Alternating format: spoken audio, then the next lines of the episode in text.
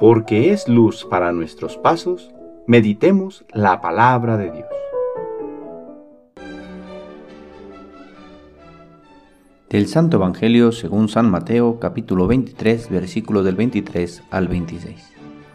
En aquel tiempo Jesús dijo a los escribas y fariseos, Hay de ustedes, escribas y fariseos hipócritas, porque pagan el diezmo de la menta, del anís y del comino, pero descuidan lo más importante de la ley, que son la justicia, la misericordia y la fidelidad.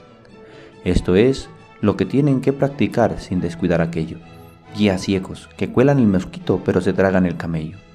Hay de ustedes, escribas y fariseos hipócritas, que limpian por fuera los vasos y los platos, mientras que por dentro siguen sucios con su rapacidad y codicia.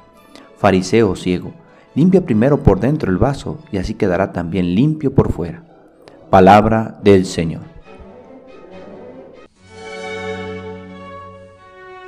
Martes de la vigésimo primera semana del tiempo ordinario. Continuamos escuchando en el Evangelio las correcciones que Jesús hace a escribas y fariseos para ayudarles a cambiar su proceder. Podemos centrarnos en dos cosas para corregirlas en nosotros. Cuelan el mosquito y se tragan el camello, y en que es necesario limpiarse por dentro para realmente estar limpios. En ocasiones también nosotros nos fijamos en cosas que son relativamente de menor valor y les damos más importancia, como si con ello estuviéramos haciéndolo todo bien y nos olvidamos de lo verdaderamente importante. Estos hombres se fijaban en el diezmo de aquellas pequeñas cosas, pero no en valores tan importantes como la justicia, la misericordia y la fidelidad. Pidamos a Dios que nos dé sabiduría para reconocer lo que es realmente importante, y sin dejar de observar lo pequeño, demos su importancia a lo más valioso.